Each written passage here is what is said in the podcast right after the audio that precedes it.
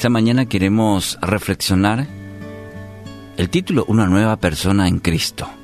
2 Corintios 5:17. De modo que si alguno está en Cristo, nueva criatura es. Las cosas viejas pasaron, y aquí todas son hechas nuevas. Muchas veces escuchamos la frase quedó como nuevo y produce alegría, produce gran satisfacción cuando podemos reparar algo, ya sea la casa, un objeto que tiene valor para nosotros.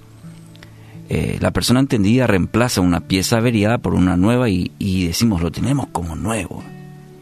Dios quiere hacer algo similar en nuestra vida.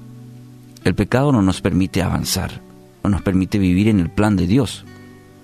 El pecado es la parte averiada del ser humano y solo mediante el plan redentor de Cristo podemos quedar como nuevos.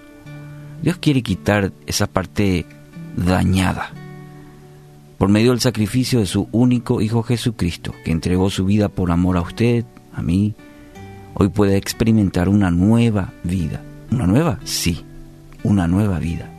Lucas 19:10 dice, porque el Hijo del Hombre vino a buscar y a salvar lo que se había perdido.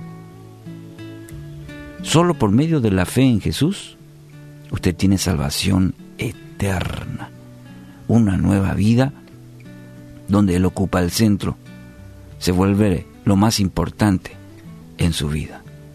En Gálatas 2.20 afirma la palabra, mi antiguo yo ha sido crucificado con Cristo.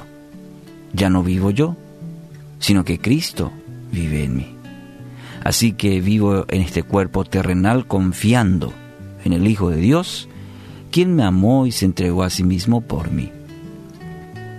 Entonces, su yo queda enterrado, ahora Cristo vive en usted y mediante el obrar de su Espíritu Santo puede vivir cada día confiando en el Hijo de Dios, a través del Hijo de Dios en el Padre Celestial.